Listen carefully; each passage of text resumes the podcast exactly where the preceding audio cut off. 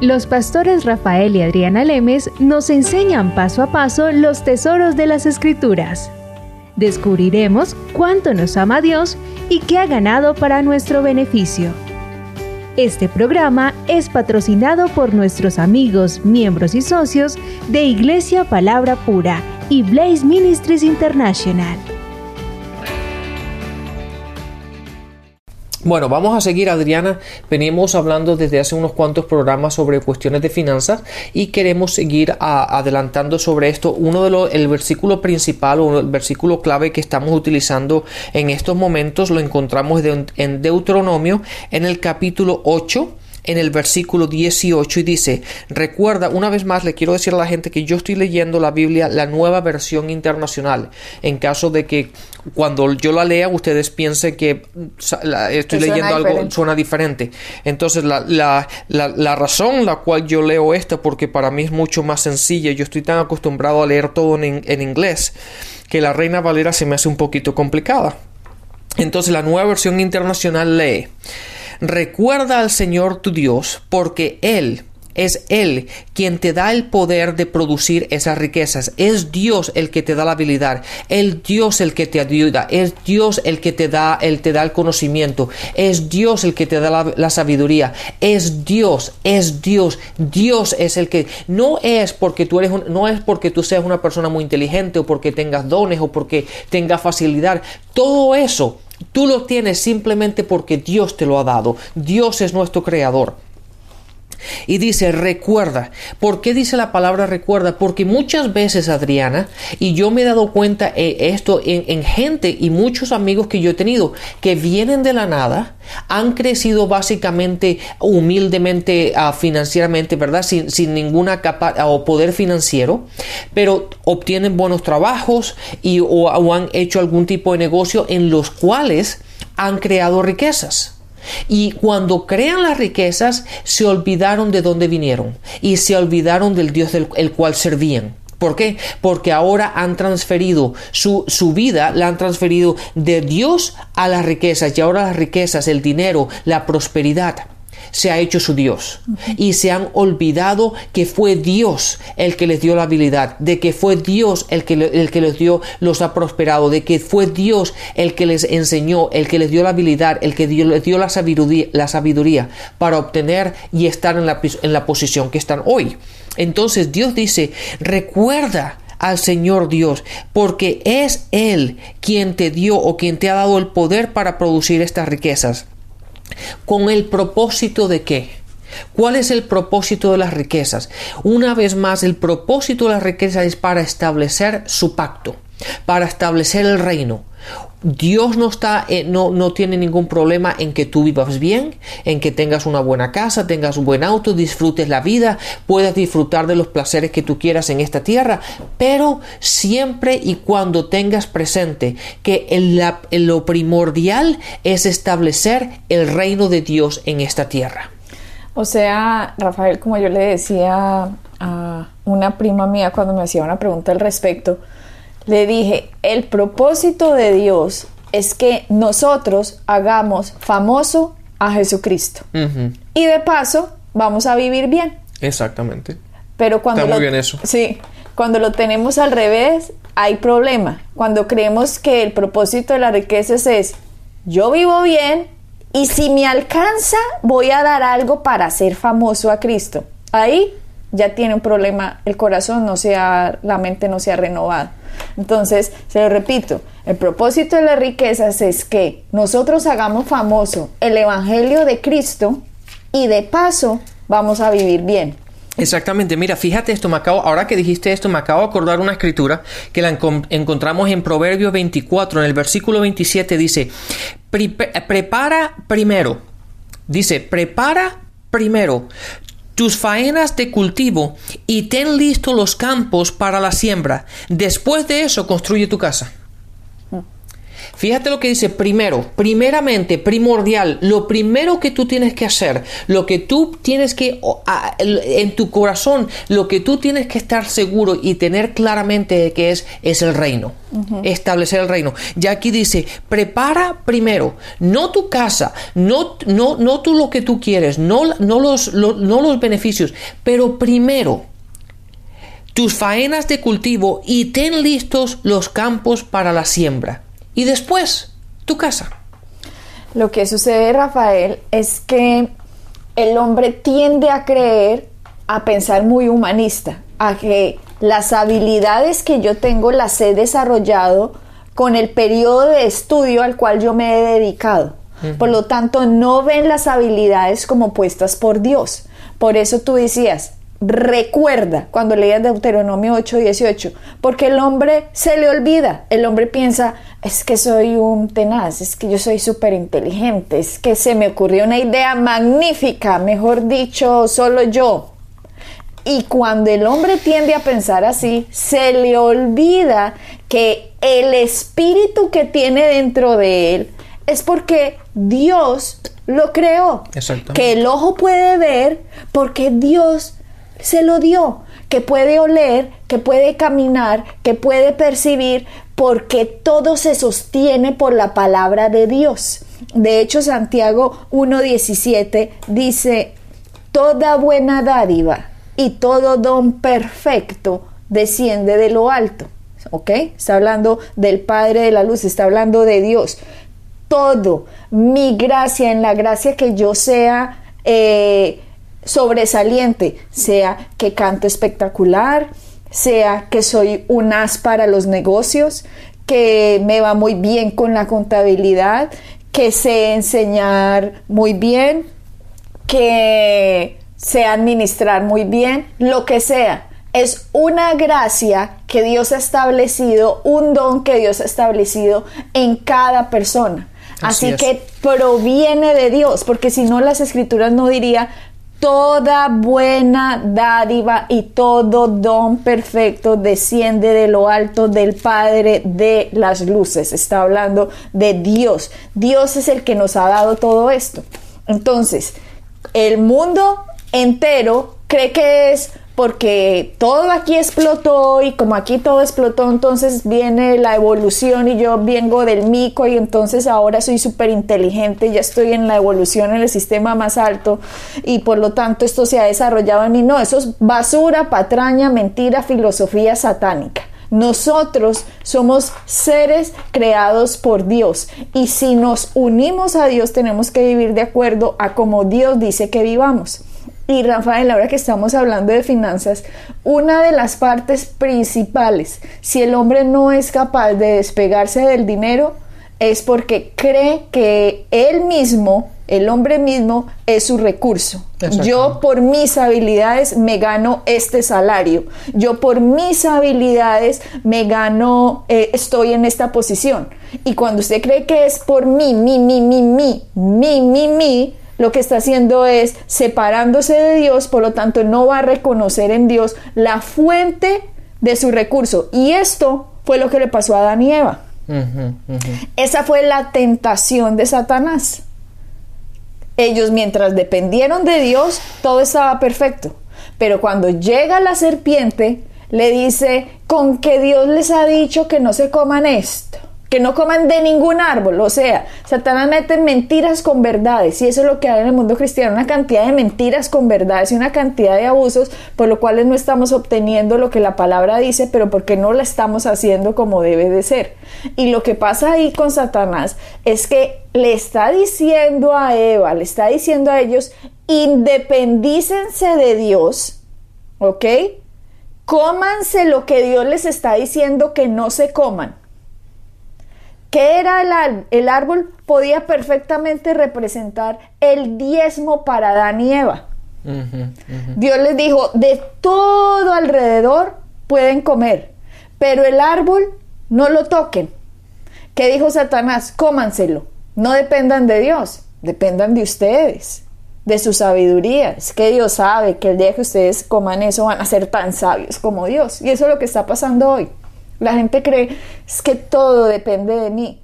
Por lo tanto, no tienen una forma de reconocer que es Dios el creador y el precursor de todos los dones, de toda la gracia, de las ideas, de absolutamente todo. Por lo tanto, a Dios no la gente no le dan los diezmos.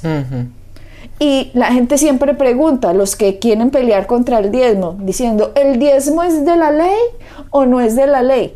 Pues si fuera de la ley, Abraham no le hubiera dado los diezmos a Melquisedec. Si fuera de la ley, Jacob no hubiera diezmado, porque ni Abraham ni Jacob estaban bajo la ley. Correcto. Y de hecho, eh, si nosotros seguimos estudiando, eso también está en el Nuevo Testamento. Entonces, ¿qué hace un diezmo? Un diezmo simplemente reconoce Dios, la habilidad, mis habilidades, la gracia que has puesto en mí. Solo es posible porque tú eres la fuente de ellas. Y reconozco esto sabiendo que sin ti no lo podría hacer. Exactamente.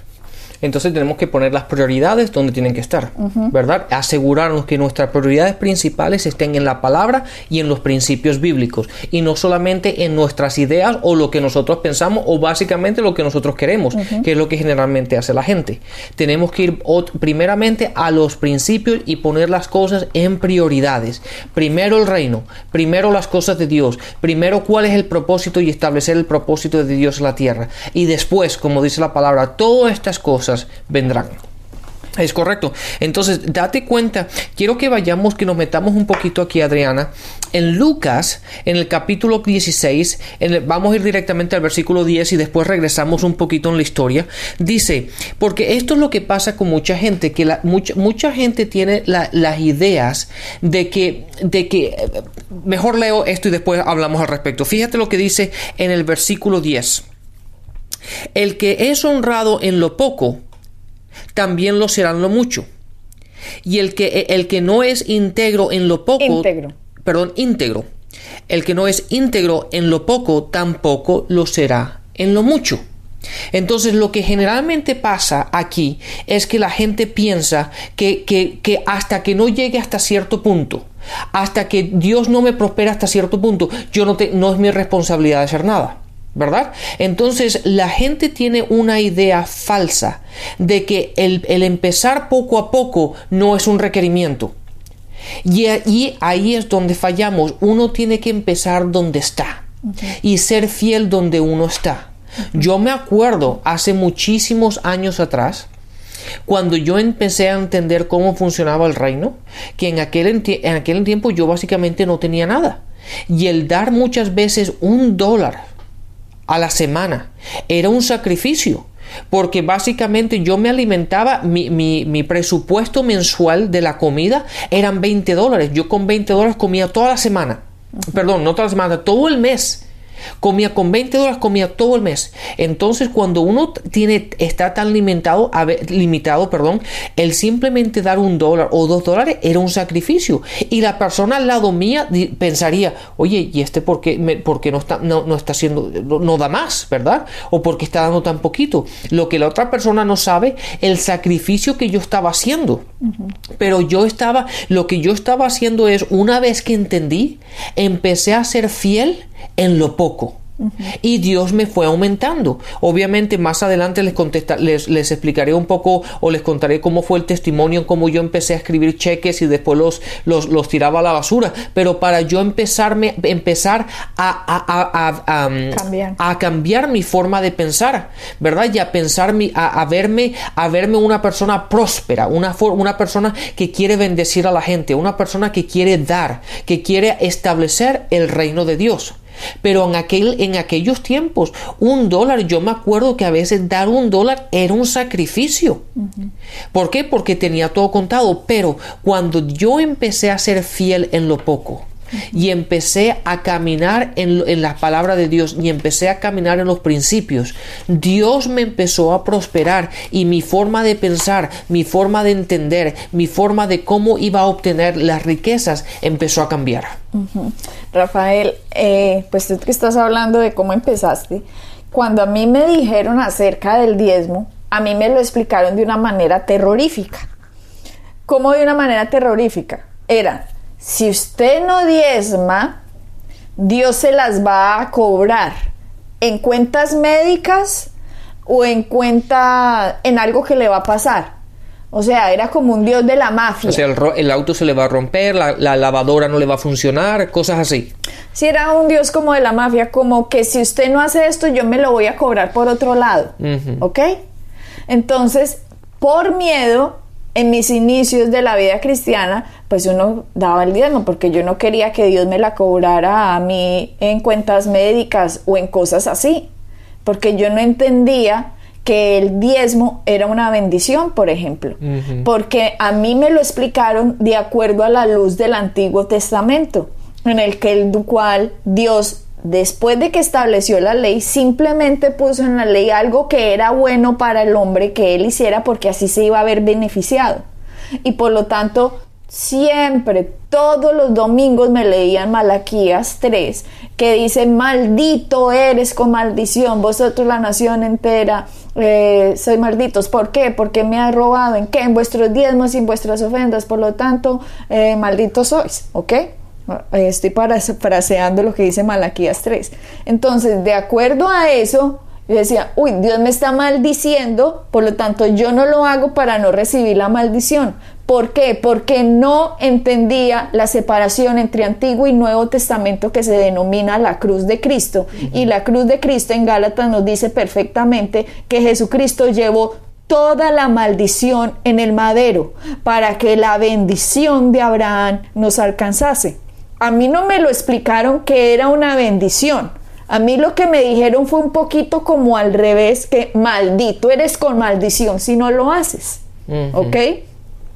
cuando nosotros nos aproximamos así, con temor, a dar las cosas con temor, no las estamos dando con revelación. Por lo tanto, eso no está produciendo ningún beneficio para nuestra vida. ¿Ok? Es como esa platica se está perdiendo, esa platica se perdió, así de sencillo, porque mientras yo me aproxime a Dios sin una revelación del Evangelio de la cruz de Cristo, no hay ningún beneficio. Claro, date cuenta en Romanos, en Romanos 14, en el versículo 23, creo que, que si no estoy, si recuerdo correctamente, 14, 23 dice, todo aquello que no es de fe, es, pecado. Entonces, todo, todo lo que hagamos, aunque sea lo que es diezmo, ¿verdad? Todo lo que hagamos lo tenemos que hacer en fe. Si lo haces por obligación, lo haces porque piensas que, vas, que, que Dios te va a maldecir y lo haces por, por obligación y no lo haces en fe, es algo que realmente no, te da beneficio ninguno. Porque todo lo que nosotros hagamos lo tenemos que hacer en fe. Tenemos que caminar en fe, tenemos que, que, dar en fe, tenemos que dar nuestros diezmos en fe. ¿Por qué? Porque son semillas y esas semillas van a producir. Exactamente, pero cuando uno cree que es una maldición, ¿ya? Entonces uno está dando es como una cuotica ah, antes de que vengan la moto con, lo, con la gente ah, que le está mandando los sicarios en la moto. Es que suena como un evangelio así. O délo o se lo va a cobrar en cuentas de médicas. O délo o algo malo le va a pasar. No, no, no, no, no. Ese no es el Evangelio de las buenas noticias. Evangelio significa buenas noticias, demasiado buenas que son difíciles de ser creídas. Y el Evangelio significa que el segundo Adán, Jesucristo, llevó en sí toda la maldición que el primer Adán dejó entrar con Satanás. Y si el segundo Adán llevó en sí toda la maldición, significa que yo puedo ser bendito por el sacrificio de lo que ese Adán hizo. Y ese Adán me dice las escrituras que él se hizo pobre para que yo fuera enriquecido. Así que significa que algún sacrificio hizo Cristo, que si yo no me apropio de Él y no recibo ese sacrificio de lo que Él hizo y la fe no recibe lo que la gracia ha hecho, entonces de nada sirve, eh, de nada sirve para mí ese sacrificio de Cristo.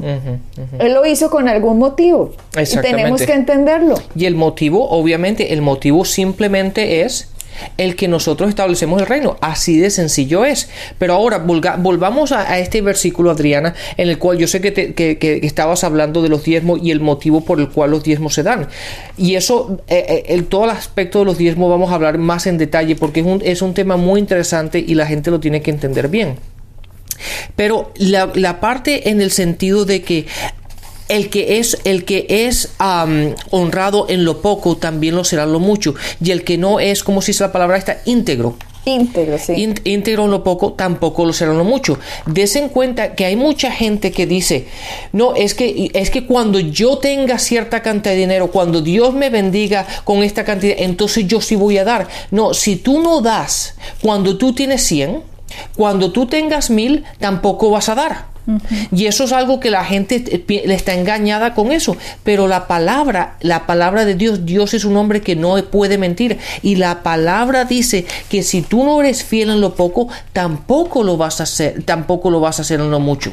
Entonces, empecemos donde estemos. Y eso es algo muy importante que la gente tiene que entender.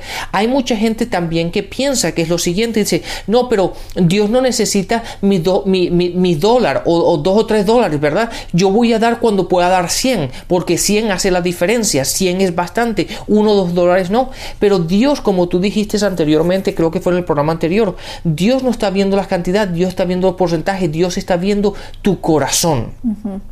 ¿Con qué corazón estás dando? Estás dando lo que estás dando. ¿Con qué corazón estás sembrando lo que estás sembrando? Lo estás haciendo en miedo, lo estás haciendo por porque estás eh, alguien te ha dicho que tienes que hacerlo o lo quieres hacer en, eh, porque entiendes cómo funciona cómo funciona el reino, cómo funcionan los principios de Dios. Y la palabra claramente dice, dice cuando tú eres fiel en lo poco, vas a ser fiel en lo mucho. Ahora yo me pregunto esto, si si si tú tienes en tu corazón dar 10 pero tú dices, no, porque tengo que pagar esta cuenta, tengo que hacer lo otro. Pero cuando tenga, cuando pueda dar 100, seguro que lo voy a hacer. Eso no es así. Invalidando estás, estás yendo en contra de las escrituras, porque tú tienes que empezar donde estás. Tienes que ser fiel donde estás. Ya hay que empezar a ser fiel donde cada uno de nosotros estamos. Y como lo dije anteriormente, yo empecé con un dólar un dólar era un sacrificio para mí. Y de hecho, por muchísimo tiempo no daba ni un dólar. ¿Por qué? Porque hasta que yo no entendí y no me di cuenta que si empiezo a ser fiel donde yo estoy, empiezo a ser fiel en lo poco, Dios me va a dar, me va a ir aumentando. Y llegó el día en que ahora podemos dar miles y miles y miles de dólares. ¿Por qué? Porque fui fiel cuando no tenía, cuando nada más tenía un dólar para dar. Y así es como tenemos que empezar. Sí, Rafael, y si cuando nosotros entonces arreglemos nuestro corazón, como tú estás diciendo, siendo fiel ahora y vamos a ser promocionados para grandes cosas, tenemos que entender que para poder dar entonces hay que trabajar. Pero que han dicho mucho de la religión, que le ha enseñado a la gente, hermanito, viva por fe. Esa frasecita me tenía a mí cardíaca. Sí, que a la gente, eh, de hecho, eran los líderes, no trabajaban porque malinterpretaban una escritura en que Pablo había dicho que el que está en el Evangelio viva del Evangelio, porque obviamente si una persona está en una iglesia que tiene una cantidad de 100 personas, 200 personas, pues se tiene que dedicar completamente a la iglesia. ¿Cómo se va a poner a trabajar medio tiempo o tiempo completo? Pues descuidaría el tiempo que tiene que estar estudiando, el tiempo que tiene que estar orando, el tiempo que tiene que estar dedicado a las ovejas de la iglesia. Todo ese tiempo estaría descuidándolo por la famosita frase, viva por fe. No, el trabajo es bueno. Sí. El trabajo no es malo. Sí, de hecho, de hecho, Pablo, ¿verdad? Pablo, que escribió casi todo el, Nuevo Testamento, las cartas, ¿verdad? Fíjate lo que dice Pablo, y él se la pasaba viajando y, viajando y enseñando y estableciendo iglesias. Fíjate lo que dice en Hechos, en el capítulo 20, en el versículo 34, dice, ustedes mismos saben bien que estas manos, está hablando de él, se han ocupado de mis propias necesidades y de las de mis compañeros. Hmm. Pablo. Pablo. Pablo. Dijo, ustedes mismos saben que estas manos se han ocupado de mis propias necesidades. Esto, él no estaba esperando que todo le llegaran y que, no, no, yo voy a vivir. No, él trabajaba, él tenía su negocio. Es que trabajar no es malo, Rafael. De hecho, eso fue el puesto que Dios le puso a Adán en el jardín del Edén. En Génesis 2, 15, le dice, tomó pues Jehová Dios al hombre y lo puso en el huerto del Edén para que lo labrara y lo guardase. Dios primero le dio a Adán un trabajo antes de darle una mujer. Así que primero no viene la mujer y después miremos a ver cómo nos la arreglamos. No, eso no es así, está al revés y hay que decirlo de frente porque si no entonces vamos a seguir en las mismas cosas y la gente va a decir no. Y usted escucha esa fresa, ¿usted qué hace? Vivo por fe y uno queda como, qué mal testimonio. No, vivir por fe es Señor cuando dice, dice la escritura, ora al Dios de las semillas porque Él da semilla al que siembra y pan al que come. Cuando Dios a nosotros nos ofrece una oportunidad, pues hay que tomarla. Si nos toca ir al restaurante a ser meseros, trabajamos de meseros. Si nos toca limpiar, cortar cebollas, trabajamos cebo cortando cebollas. A medida que empecemos a ser fiel en lo poco, seguramente vamos a ir aumentando de posición. Claro. Pero la gente no quiere empezar a trabajar ya porque como no le dan el puesto de gerente, qué vergüenza, qué pena. Pero si no le da pena decir vivo por fe, eso sí no le da pena. Sí, fíjate, fíjate, fíjate otra, otra escritura. En primera de Tesal- Tesalonicenses, en el capítulo 2, en el versículo 9 dice, obviamente este es Pablo otra vez escribiendo la carta de Tesalonicenses, dice, recuerdan hermanos nuestros esfuerzos y fatigas para proclamarles el Evangelio de Dios y cómo trabajamos día y noche para no serles una carga. Vea. ¿Ah? para no serles una carga.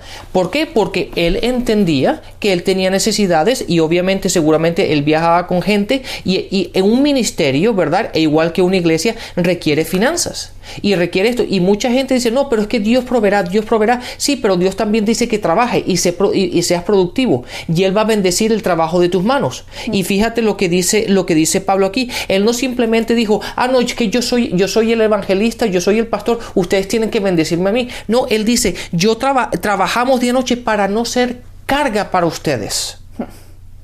¿Mm? Imagínate. Eso. Y eso es lo que la gente tiene que decir. Como tú dices, el trabajo es bueno y Dios bendice el trabajo de nuestras manos. Bueno, Rafael, creo que vamos a tener que seguir con este tema hablando de lo mismo. Empecemos desde aquí porque eso está candela en este tema. Bueno, bendiciones, y hasta la Bendiciones. próxima.